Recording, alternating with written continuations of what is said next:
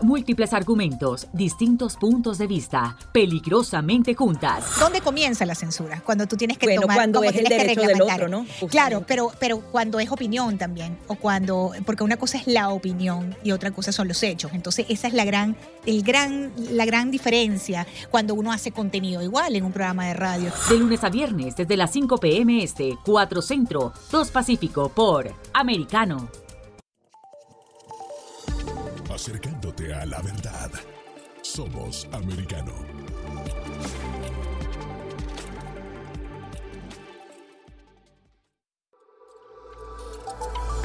Vive en la verdad. Somos americano.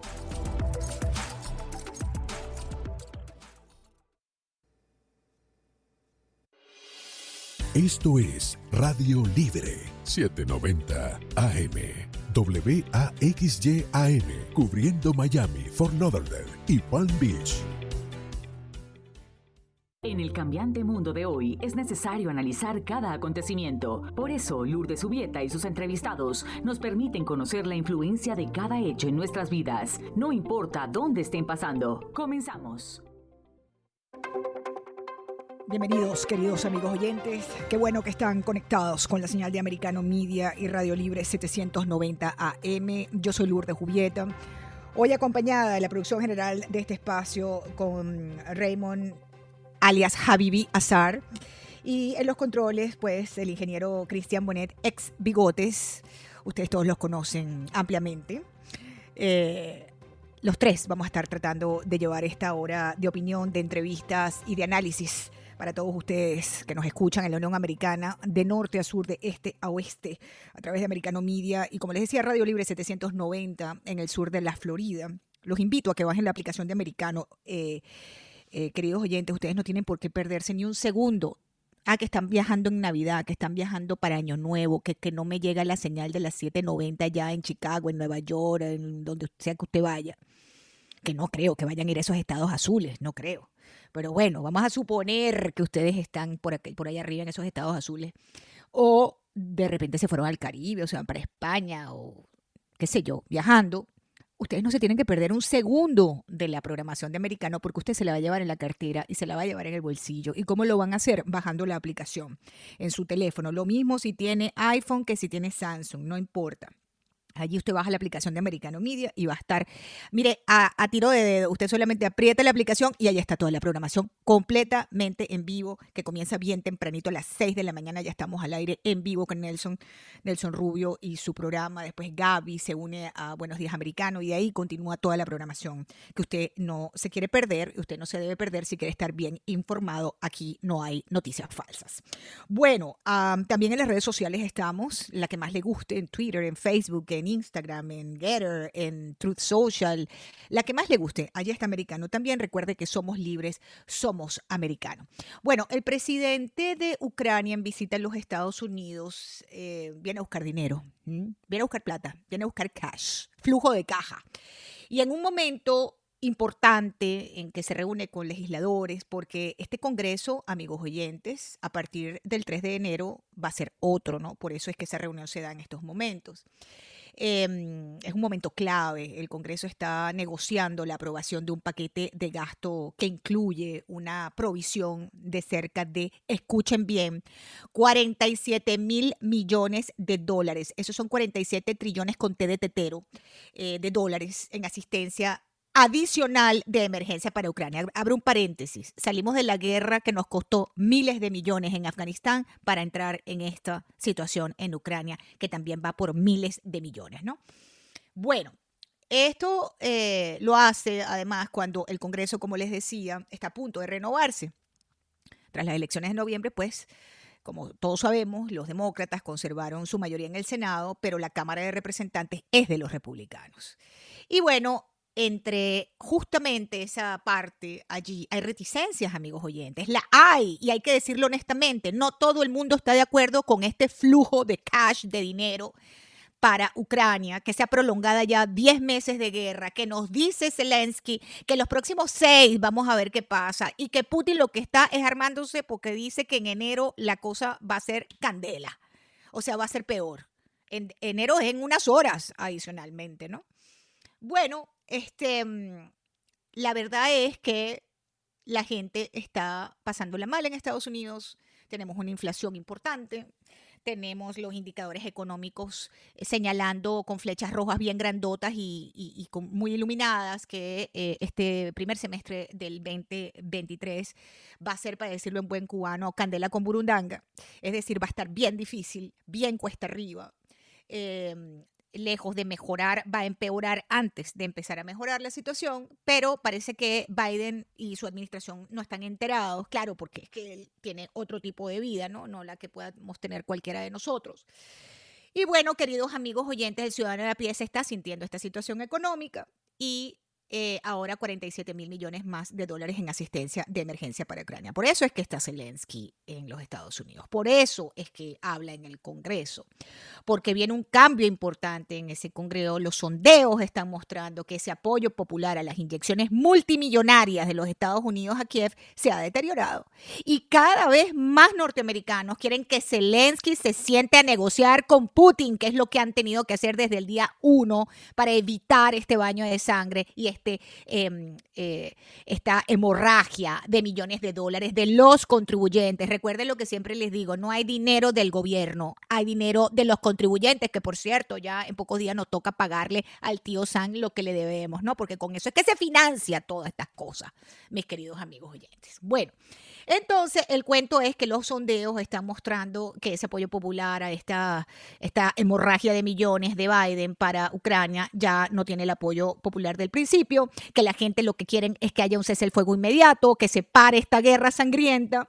Y bueno, eh, el presidente de Ucrania, pues evidentemente apelando a, a- a- a- en- emotivamente, ¿no? Eh, además, en momentos en que estamos en Navidad, Año Nuevo, las fiestas, etcétera, conmover para sacar 47 mil millones de dólares más. Tengo por allí un reportaje que les quiero colocar sobre ese viaje de Zelensky a los Estados Unidos. Cristian Bonet, por favor, colócamelo aire.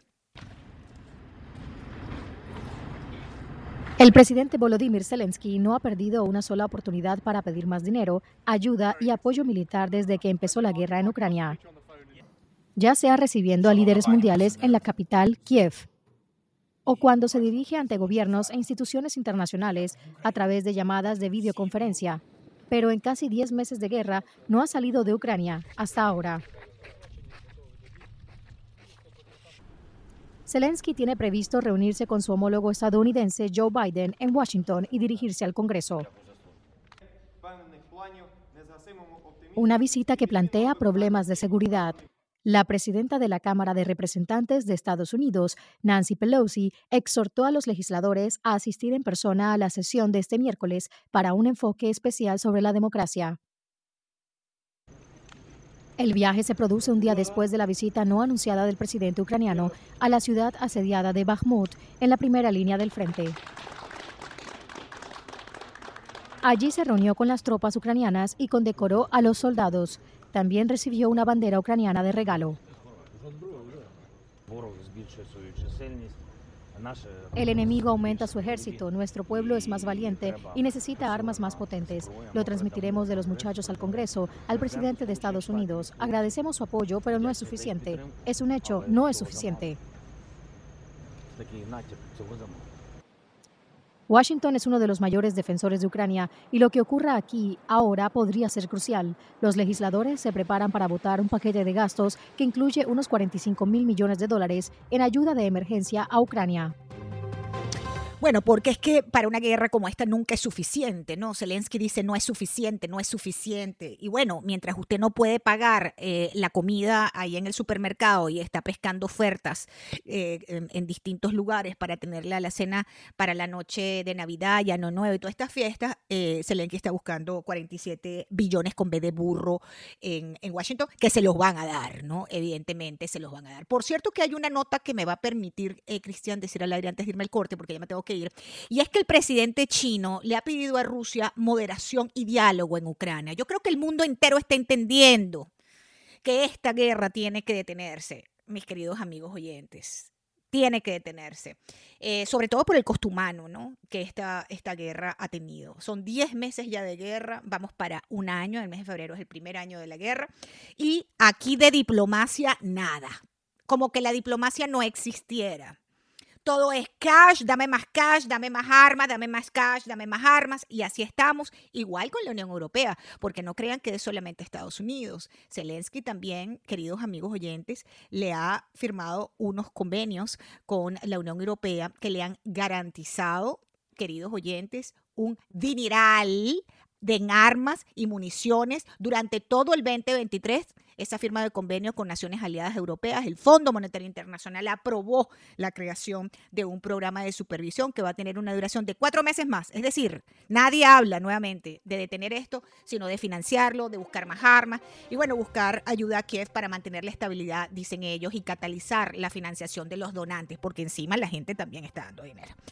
Vamos a hacer una breve pausa, queridos amigos oyentes. Al regreso vamos a hablar de inmigración. Sorry que les estoy amargando la tarde, pero esos son los temas importantes. Y aquí en Americano los hablamos libremente. Continuamos, queridos amigos oyentes. Gracias por estar eh, conectados con la señal de Americano Media y de Radio Libre 790M. Un gran saludo para toda la audiencia, un gran abrazo navideño. Eh, nuestro inmenso cariño para toda la familia reunida en estas fechas tan importantes, Navidad, Año Nuevo. Gracias, ¿no? Es algo importante que tenemos que decir gracias por eh, acompañarnos este año, por estar junto a nosotros, un equipo en americano que cada vez crece más y con inmenso respeto y cariño, pues em, generamos esta, estos espacios de opinión, de entrevistas, de análisis para ustedes. Así que quería agradecerles, pues, en este segmento, pues, ese apoyo inmenso que tienen y ese cariño, además, en lo personal que tienen hacia mi persona. Bueno, avanzamos en la pauta informativa. Otra de las informaciones tremendas de este año ha sido la crisis migratoria en los Estados Unidos. La crisis generada por la administración de Joe Biden en la frontera sur. Pero además no solamente es que la crearon, sino que la han agudizado y no hacen nada por detenerlo. En este momento, el gobernador de Texas ordenó el despliegue a lo largo de todo el borde del río Bravo aproximadamente 400 eh, elementos de la Guardia Nacional estadounidense para tratar de alguna manera poner un poco de orden allí en esa área eh, roja de paso de inmigrantes eh, hacia los Estados Unidos de manera ilegal. Por ahí está pasando cualquier animal de pezuña larga, bueno, malo, regular, drogas, tráfico de niños, tráfico de mujeres, eh, eh, antecedentes criminales, no antecedentes, gente decente, gente buena, gente trabajadora. Ah, por ahí hay de todo, están todos como, como mezclados en todo esto. Y porque no hay un orden y porque no se puede, no se sabe, no se enteran, no hay capacidad y no hay voluntad política, aquello es un desastre que solamente les voy a dar unos numeritos para que estén claros de lo que estamos hablando. En Estados Unidos se decomisaron en el 2022 más fentanilo del que se necesitaría para matar a toda la población de Estados Unidos. La DEA ha dicho que este año incautó 50.6 millones de píldoras de prescripción falsas mezcladas con fentanilo y unas 10.000 libras de polvo de fentanilo. Eso equivale a más de 379 millones de dosis potencialmente mortales para todos, queridos amigos Para matar, o sea, por ahí ha entrado droga para matar a toda la población de Estados Unidos. Mayoritariamente el fentanilo entra por la frontera sur de los Estados Unidos y las fuerzas del orden han incautado más fentanilo del necesario para matarnos a todos dentro de este país, según este informe de la Administración para el Control de Drogas, DEA. ¿Por dónde entra el fentanilo? Frontera Sur. Otra cifra, récord de inmigrantes arrestados y una batalla legal por el título 42. Ese es, resumen, el convulso año que está cerrando la frontera sur. Este 2022 cierra como un año histórico queridos amigos oyentes, en materia migratoria.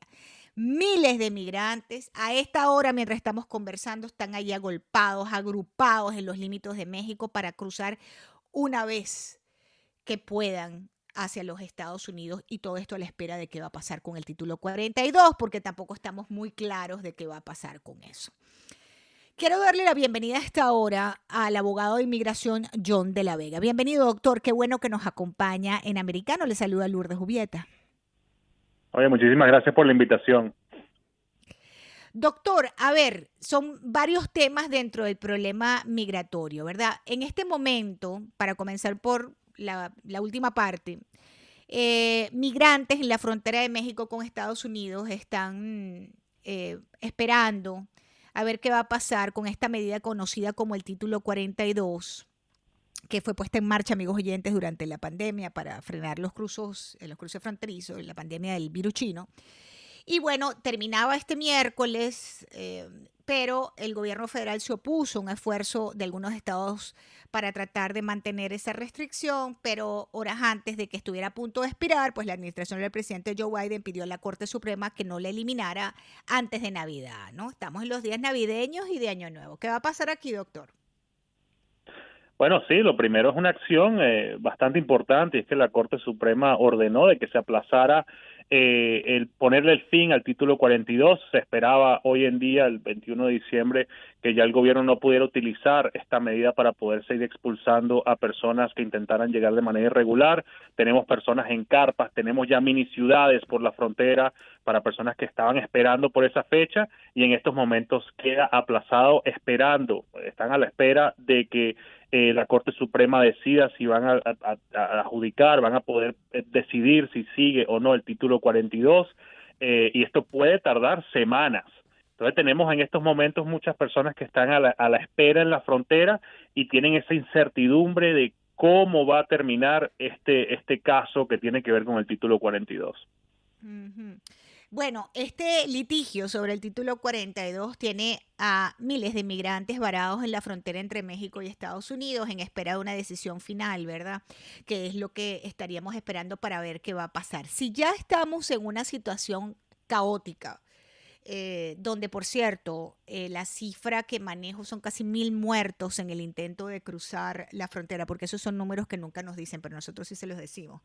Eh, casi mil es el número de cifras de personas que han perdido la vida intentando cruzar de México a los Estados Unidos en esta manera, ¿no? Mil muertos de la administración de Biden, aproximadamente, solamente en ese detalle. Eh, hay otro, otro tema aquí, doctor, ¿no? Que es em, en el caso de que lo levanten el título 42, ¿cómo eso va a afectar esta crisis migratoria? Sí, claro, y esta administración ha sido desastrosa en lo que tiene que ver con políticas migratorias. Eh, han estado utilizando que tanto que se, se habían quejado del título 42 cuando el expresidente Donald Trump lo utilizaba y ellos lo han utilizado y lo han maximizado en todo lo que han podido, hasta han estado en litigio para intentar eh, mantener dicha medida migratoria. Eh, en estos momentos eh, sería de verdad caótico porque la administración nos ha dado, por lo menos a los abogados de inmigración, nos ha dado cierta información bastante general, siempre compartiendo los mismos puntos de que van a poner más vigilancia en la frontera, de que van a procesar a las personas de manera más efectiva, pero no nos han dado ningún tipo de información específica cómo piensan llevarlo a cabo. Entonces, la, yo soy, yo estoy esperanzado de que, bueno, que el día de mañana ellos vengan con alguna medida que funcione. Sin embargo, ya he visto la tendencia estos últimos dos años a simplemente dejar eh, el, tema migratorio de un lado eh, y ahora, como no van a tener título 42, te puedo decir que la, se va todavía a colapsar más, más el, eh, todo lo que tiene que ver con procesos migratorios en los Estados Unidos. Doctor, ¿qué tan este, retrasados están los procesos regulares? Le pregunto porque los oyentes están diciendo que están esperando, eh, a ver, que los últimos meses que estaban esperando sus procesos, que, lo han hecho a través de un abogado legalmente, pues eh, tramitar su estadía legal dentro de los Estados Unidos, esos procesos están retrasados. ¿Eso es correcto? ¿Qué, qué, qué tal, qué, cómo, va, ¿Cómo va moviéndose lo legal, digamos? No, ciertamente, y si hablamos por lo menos del tema de las cortes de inmigración, tenemos más de un millón de casos que todavía no han tenido adjudicación por parte de un juez de inmigración, lo que significa que todavía no han tenido una decisión final para esas personas que se encuentran en un proceso de asilo en la corte. También los casos de personas que han aplicado para el asilo afirmativo con el servicio de inmigración son cientos de miles de casos hoy en día que tampoco tienen entrevistas. Conocemos de casos de personas que llevan hasta 10 años esperando para poder ver un oficial de inmigración y después tenemos visados de trabajo, peticiones familiares y todo. Eh, la tendencia de estos últimos dos años ha sido que se ha duplicado la cantidad de tiempo que las personas tienen que esperar para poder tener una decisión. Eh, y yo creo que, como lo he dicho, creo que va a empeorar, especialmente con que todavía ni, ni se haya llegado a una reforma migratoria, ni tampoco esta administración por orden ejecutiva haya venido con algún tipo de idea que yo te pueda decir, mira, sí tengo esperanza de que van a de que van a mejorarlo. Esa es la realidad que estamos viviendo hoy en día en temas migratorios. En el caso de los venezolanos, eh, doctor, em, ¿cómo va el tema del el TPS? Eh, porque también hemos tenido puntualmente el caso de los venezolanos, luego voy con los cubanos, si usted me permite. Este, he visto que también eh, ha habido retrasos en ese, en ese tema que fue muy manoseado desde el punto de vista político, por cierto. Sí, bueno, el TPS, cuando el gobierno inicialmente, cuando teníamos los primeros seminarios que hizo el Servicio de Inmigración, nos explicaban de que iba a tardar más o menos de cuatro a seis meses poder tener una respuesta y todavía el día de hoy tenemos personas que llevan 18 meses esperando una respuesta y todavía no la han tenido por parte del gobierno. Se han tardado extremadamente demasiado en lo que tiene que ver con eso, al igual que el último programa que salió, que fue el programa de parol humanitario para los venezolanos, que tenemos un porcentaje que fue aprobado rápidamente, pero ahora tenemos a la gran mayoría de personas lo que yo he llamado un embotellamiento, porque el gobierno recibió demasiadas aplicaciones y ahorita están de agotero decidiendo esas aplicaciones. Eh, así que sí, o sea, el gobierno lo que nos ha dicho es, mira, tienes que tener paciencia, hay muchos casos y son pocos los oficiales. Entonces la pregunta es cuándo ellos piensan eh, hacer más financiamiento o tener un, un budget, tener un fondo más eh, alto para poder entonces solucionar ese problema de embotellamiento, claro está conversando con el abogado John de la Vega, abogado de inmigración. Además, tengo que decirles, veterano de la guerra en Irak. Permítame, abogado, hacer una breve pausa y regreso con usted porque quiero que hablemos un poquito sobre el parol humanitario y la crisis también del éxodo cubano que impacta, digamos que puntualmente también al sur de la Florida. Ya regresamos, queridos amigos oyentes. queridos amigos oyentes, gracias ah, por seguir ah, en sintonía y conectados con la señal de Americano Media Radio Libre 790 AM. Gracias por la inmensa sintonía de este espacio informativo. Yo soy Lourdes Jubieta, me acompañan Remo Nazar en la producción y Cristian Bonet en los controles de Americano. Bien, un promedio de 2.500 personas vienen cruzando cada día desde México hacia El Paso, Texas en los últimos días, queridos amigos oyentes. Las autoridades están estimando que esa cifra, que ya es evidentemente abrumadora, podría duplicarse a partir del momento que levanten ese eh, título 42, que es esta regla de salud pública que conversábamos con, nuestro invitado, eh, activada durante la presidencia del Number 45, eh, que permite expulsar a migrantes por la emergencia sanitaria del, virus chino. ¿no? Pero bueno, varios estados republicanos ya han apelado a esa decisión de un juez federal de poner fin a esa regla. Y bueno, estamos esperando a ver qué va a pasar. Entre todos esos grupos de personas que están pasando por allí, ha sido numeroso eh, el, número de venezolanos, haitianos, eh, incluso personas de otros continentes, mucha gente de África, entiendo que también. Pero bueno, eh, y de por supuesto de toda la región en México sigue también a la cabeza, pero tenemos una crisis adicional que es con los cubanos. John de la Vega, abogado de inmigración, nos está acompañando en el programa. Gracias, doctor, por permanecer con nosotros. El tema de los cubanos también dramático. No ha habido. Se pensaba que luego de la situación de mm, eh, el Mariel, eh, no íbamos a ver un éxodo tan numeroso como el que estamos viendo en los últimos meses en los Estados Unidos a través de la frontera sur. El caso de los cubanos es diferente, ¿verdad? Porque tienen una serie de, digamos, de condiciones que facilitan ese proceso. Sin embargo, también están eh, siendo afectados por la situación. ¿Qué, ¿Qué nos puede decir con respecto a eso? Sí, claro, y yo creo que estos últimos años se le ha hecho mucho más difícil eh, a la comunidad cubana poder, cuando los cubanos cuando llegan por la frontera, poder hacerse residentes bajo la ley de ajuste cubano. Tenemos el primer problema, es eh, la situación de incertidumbre que existe con todos esos cubanos que tienen una petición pendiente y que tienen que ir a Guyana a poder terminar dicha petición. Eh, ahora esta administración entró en negociación con el régimen cubano y quieren abrir la embajada de Estados Unidos en Cuba. Veremos el próximo año cómo eso termina, que como te digo, ya vimos en el pasado lo que ocurrió con, con esa política y no funcionó. Más bien, o sea, es un peligro tener allá a ciudadanos estadounidenses, pero bueno, ese tema yo creo para otro día.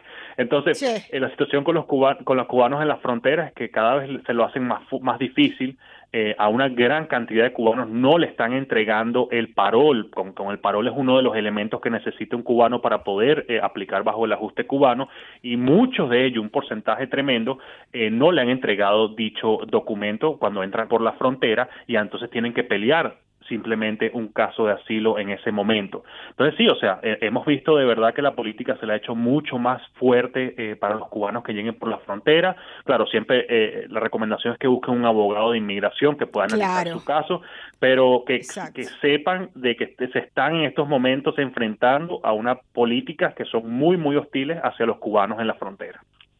Ahora, fíjese usted qué, interesante lo que nos está diciendo. No, mire, venezolanos y cubanos están a la cabeza de arrestos en la frontera eh, en momentos que estamos esperando esta potencial... Em, eh, multiplicación de la tragedia y de la crisis en la frontera sur, ¿no? Pero entiendo, doctor, que en el mes de octubre, o sea, lo que fue el, primer mes del año fiscal del 2023, em, eh, la Agencia de Aduanas y Protección Fronteriza había arrestado a casi 231 mil migrantes, el mayor número, por cierto, mensual registrado desde mayo del año fiscal del 2022, pero en su mayoría eh, cubanos y venezolanos. Una vez que los arrestan, ¿qué pasa con ellos? ¿Cuál es el proceso? Bueno, eh, todo depende. Si al final del día están arrestando hoy en día, eh, los están arrestando, lo más seguro es que ya comiencen un proceso de deportación en contra de esas mm. personas y ellos tengan que entonces presentar un alivio migratorio en la corte, dígase un proceso de asilo, si tienen alguna posibilidad el día de mañana de ajuste cubano, petición familiar, pero el gobierno los procesa rápidamente y entonces después los envía, sus casos a las cortes, a, las jurisdicciones que le toque en ese momento. Como dice, hay, son cifras récord hoy en día, especialmente venezolanos y cubanos que hemos visto, eh, y por eso es que el gobierno eh, tiene que ver cómo, cómo puede mejorar las políticas en la frontera, porque si estamos hablando de récord, yo creo que si se acaba el título 42, vamos a estar rompiendo récords mes por mes si ellos no vienen con algo, con algo que pueda funcionar. Ahora, fíjese esto, ¿no? La, eh, eh, varias fuentes que conocen de estos temas dicen que la administración de Biden también estaría estudiando si aplicar a nicaragüenses, a haitianos, tenemos una crisis terrible en Haití también, cubanos, ese mismo programa de libertad condicional humanitaria que aplican actualmente a los venezolanos y que entiendo que admitió hasta 24 mil migrantes de Venezuela. Eh, que tuvieron un, un, vínculo preexistente en Estados Unidos. ¿Cómo está funcionando eso? Sí, bueno, y ahorita todavía el, el, programa de parol humanitario eh, ya creo que han aprobado un porcentaje, no tengo las cifras ahorita, pero ya han aprobado un porcentaje bastante importante. Eh, y es simplemente que el venezolano tenga a un patrocinante en los Estados Unidos que pueda tener las condiciones financieras para poder traer a la persona eh, y estar aquí bajo la condición de un parol por dos años. Todavía no sabemos si el gobierno los piensa extender o no, pero bueno, tenemos una gran cantidad que ha llegado. El problema es que nada más son 24 mil paroles humanitarios y yo creo que, eh, que fueron 33 mil venezolanos que intentaron ingresar, creo que fue en, en septiembre o en octubre, así que te puedes imaginar, ese número no va a ser suficiente para la cantidad de aplicaciones que va a que está recibiendo ahorita el gobierno. Ahora, un funcionario del Departamento de Estado dijo que esto era como, vamos a decir, como un proyecto para ver cómo funcionaba con los venezolanos y que el día de mañana si veían que era algo efectivo para intentar de combatir la eh, inmigración ilegal a los Estados Unidos, lo iban a extender a otras nacionalidades Así que no me sorprendería que el día de mañana el gobierno venga con esa política de decir, mira, si llegas por la frontera no vas a poder entrar, sin embargo puedes aplicar ah, basado en la, la cantidad de, habitantes en, un, país designado y entonces con esa cantidad es que la, la única manera que vas a poder llegar a los Estados Unidos a poder vivir aquí. ¿Qué va a pasar en el 2023, doctor? ¿Cómo usted lo ve? bueno, como te dije, o sea, tiremos el tiremos el tarot el tarot el tarot de la de la política migratoria. ¿Qué va a pasar aquí? Porque fíjese lo que lo que usted me está diciendo son como curitas para un programa, pero el problema de fondo no hay ni siquiera una ni siquiera una idea de cómo solucionarlo. Mm, pareciera que no está en bueno, el presidente lo dijo que no era importante, lo dijo cuando estuvo en Arizona que no visitó la frontera, el presidente Biden lo dijo, bueno, eso no es importante, ¿no? Lo que está pasando allí en la frontera sur según él, ¿no? No es importante. La mayor crisis migratoria de la historia de este país no es importante para Joe Biden, ¿no? Entonces, como no es importante, pues no está en agenda solucionar esto, porque aquí hay que tomar medidas serias para solucionar este problema, para detener a esta gente que mientras usted y yo estamos conversando están caminando por Centroamérica para venir a los Estados Unidos. Sí, claro, y como, te, como lo dijiste, no hay manera de saber el futuro, sin embargo, tenemos muchos indicadores de que nos dejan saber de que esta administración simplemente eh, ha, ha eh, ignorado la, crisis migratoria, más bien la ha hecho hasta mucho, la, la ha agudizado con las políticas eh, incoherentes que ha eh, puesto en marcha eh, y como te digo, no hay, hay, que siempre hay que tener esperanza, pero sí, sí mm. eh, basado en lo que he visto, creo que se va a empeorar y eso es que las personas tienen que saberlo y tienen que estar preparadas para que no haya sorpresas y, y saber de que estás lidiando si quieres venir a los Estados Unidos, estás lidiando con un sistema migratorio que está hoy en día colapsado y que el, el, los tiempos y las trabas son extremadamente altos hoy en día. Y que en este momento tenemos la frontera sur literalmente militarizada porque Texas ha desplegado a la Guardia Nacional para tratar de controlar ese flujo de inmigrantes. Más de 400 agentes de la Guardia Nacional están en la frontera para contener ese cruce de inmigrantes mientras en la Corte Suprema pues se libra esta batalla legal, doctor, por eh, definir qué va a pasar con este título 42. John de la Vega, abogado de inmigración, veterano de la guerra de Irak. Doctor, gracias por acompañarme, gracias por, por ayudarnos a entender un poco eh, esta gravísima situación que tenemos en el país. Le deseo muchas felicidades y gracias por estar en Americano. Muchas gracias. Muy bien. Vamos, queridos oyentes, a hacer una, una breve pausa dramática. Verdaderamente la situación eh, en la frontera sur, estoy leyendo aquí algunos detalles, ¿no? Y eh, eh, parecerá que ni esos 400 oficiales de la Guardia Nacional van a ser suficientes para encarar esta situación que se está viviendo eh, en, en, el sur. Eh, han tomado medidas en Texas para ampliar la capacidad para recibir a más gente, han adaptado edificios como albergues, la Cruz Roja puso a disposición 10.000 catres para estas personas que están allí, las autoridades locales también están tratando de aliviar la presión sobre los albergues de la zona con traslado de inmigrantes a otras ciudades de Texas eh, y de estados aledaños, acercándolos a familiares o patrocinadores eh, en coordinación con ONG. Todo este caos, todo este caos que tenemos en la frontera sur, producto de esta administración de Joe Biden. Eh, queridos amigos oyentes, esta política de puertas abiertas que ha permitido esta crisis sin precedentes y que, entre otras cosas, nos dejan la incautación de o decomiso de más fentanilo del que se necesitaría para matar a todos los estadounidenses. Ese fentanilo, esa droga mortal, ha entrado mayoritariamente por allí, por la frontera sur, donde tenemos esta tremenda crisis. Ya regresamos. Continuamos, queridos amigos oyentes. Cristian, yo espero que tú me pongas una musiquita navideña a esta hora, porque a esta hora yo les voy a hablar a los oyentes de lo que es una yaca venezolana. A lo mejor nuestros oyentes jamás han escuchado qué es una hallaca venezolana, pero como estamos en Navidades y en Año Nuevo, déjenme decirle que ese es el plato más típico de la comida venezolana en Navidades, Año Nuevo y a veces hasta en el mes de julio hay, que hay gente que hace ayacas. Quiero darle la bienvenida a una que sabe hacer ayacas, pero de lo mejor, ¿no? Morela Sánchez. Ella es chef, um, experta en estos platos navideños venezolanos. Nos atiende a esta hora. Señora Morela, qué bueno tenerla en el programa. Ahí está la música. a ver. No escucho a Morela, Cristian, no escucho a Morela. A ver. Morela, ¿me escuchas?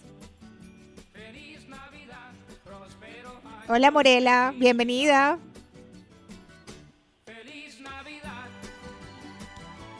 Ok, vamos a volverla a llamar.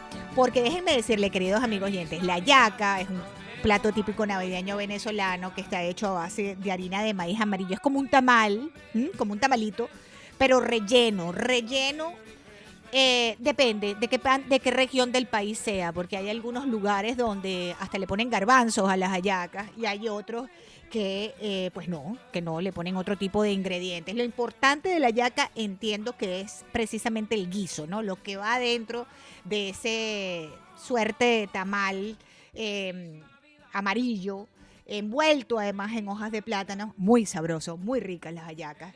No todas son iguales, les repito, eh, varían de acuerdo a la tradición de cada familia y a la región del país. Me avisan muchachos cuando tengamos a nuestra invitada lista. Perfecto.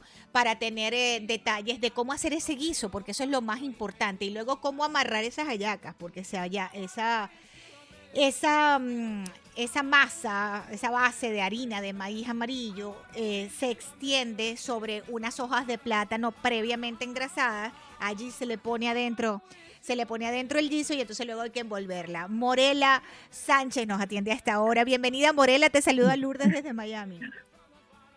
Hola Lourdes, ¿cómo estás? Muchas gracias por la oportunidad. Oye, me han dicho que tus hallacas son, bueno, extraordinarias. Yo quiero que tú le cuentes a los oyentes, que muchos no son venezolanos, evidentemente, cómo se hace una buena hallaca, Morela. Ay, Dios mío, bueno, mira.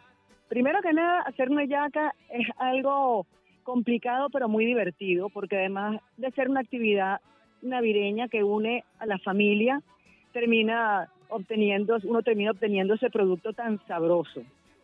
Es verdad que la yaca lleva mucho trabajo, es un- una comida muy laboriosa que no se puede preparar prácticamente en un día, generalmente se lleva dos días su preparación y muchas personas colaboran para hacerla.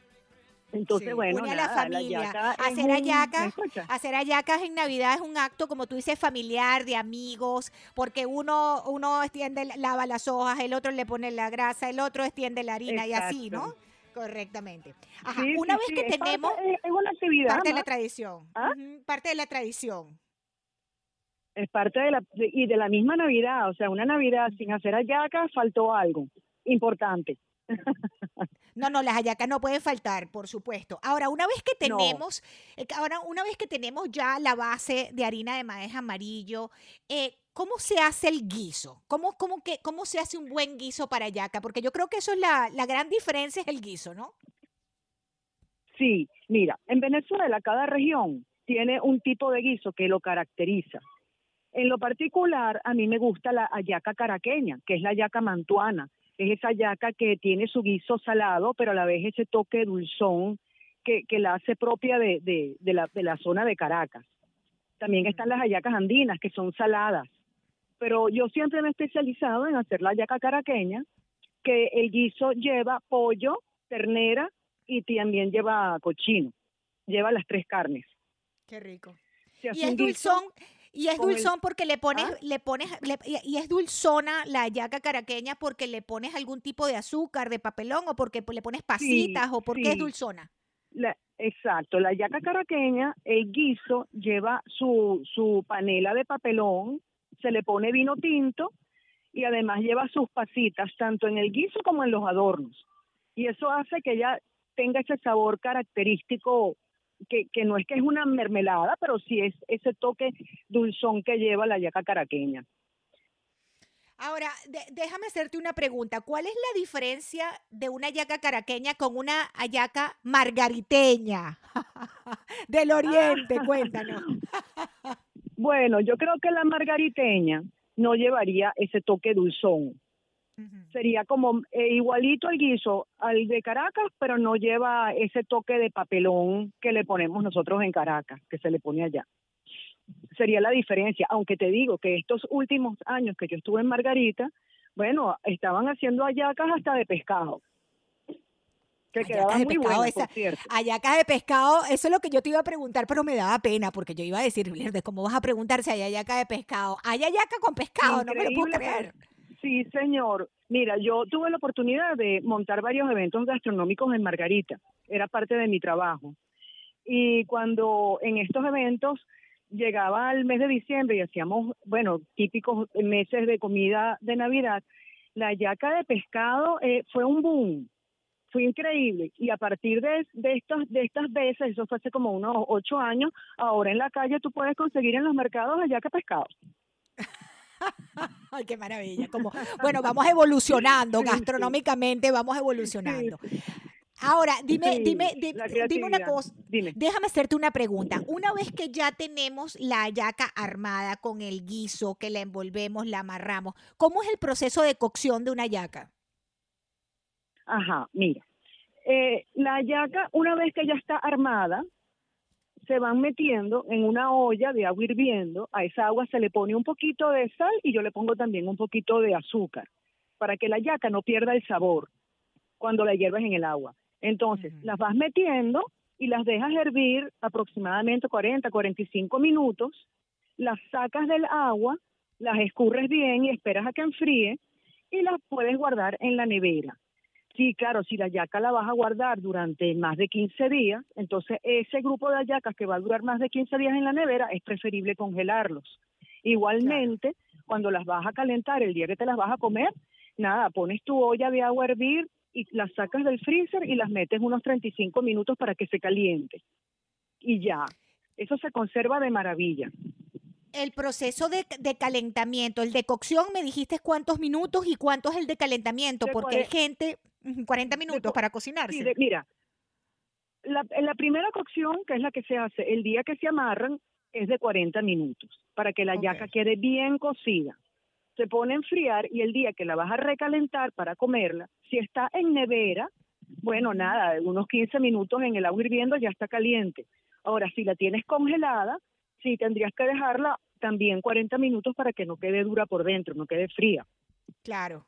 Morela, estamos conversando con Morela Sánchez, ella es chef, especialista en eh, comidas navideñas venezolanas y puntualmente de la hallaca. Sus hallacas son famosísimas en todo el país y en el mundo. Ah, Eh, eh, Morela, déjame hacerte una pregunta que te están que están haciendo los oyentes aquí, que tú hablaste de ponerle bueno, qué adornos a la hallaca. Los adornos a la hallaca, ¿qué son los adornos de la hallaca? Te están pregunta- preguntando. Me queda un minuto. Sí, los adornos, los adornos consisten en que una vez que uno tiene su mesa, que ya tú tienes el guiso hecho desde el día anterior, porque ese guiso cuando se hace hay que dejarlo reposar un día completo para que él coja coja Sabor. esa textura espesa, cambia muchísimo. Entonces, el día que vas a armar la hallaca, tú tienes en tu mesa las hojas ya seleccionadas, tu pabilo, eh, las, las poncheras con el guiso, y aparte vas a colocar en unos platicos individuales, en uno vas a cortar aritos de cebolla, en otro plato vas a poner Ah, tiritas de pimentón, en otro platico se ponen aceitunas, en otro plato se ponen las almendras, y también Y se le colocan pasitas. ¿Se escucha? Te escucho. Y esos son los adornos entonces, la aceituna, la cebollita, las pasitas, esos son los adornos de la hallaca. Sí, no, y por tradición tienen su número de adornos de cada uno por hallaca. Qué belleza. Morela, gracias. Se me acaba el tiempo. Morela Sánchez, amigos oyentes, cómo hacer una buena hallaca venezolana en Americano Media. Disfruten la que estamos en Navidad y Año Nuevo. Gracias, Cristian Monet, Raymond Azar. Yo soy Lourdes Jubieta. Gracias.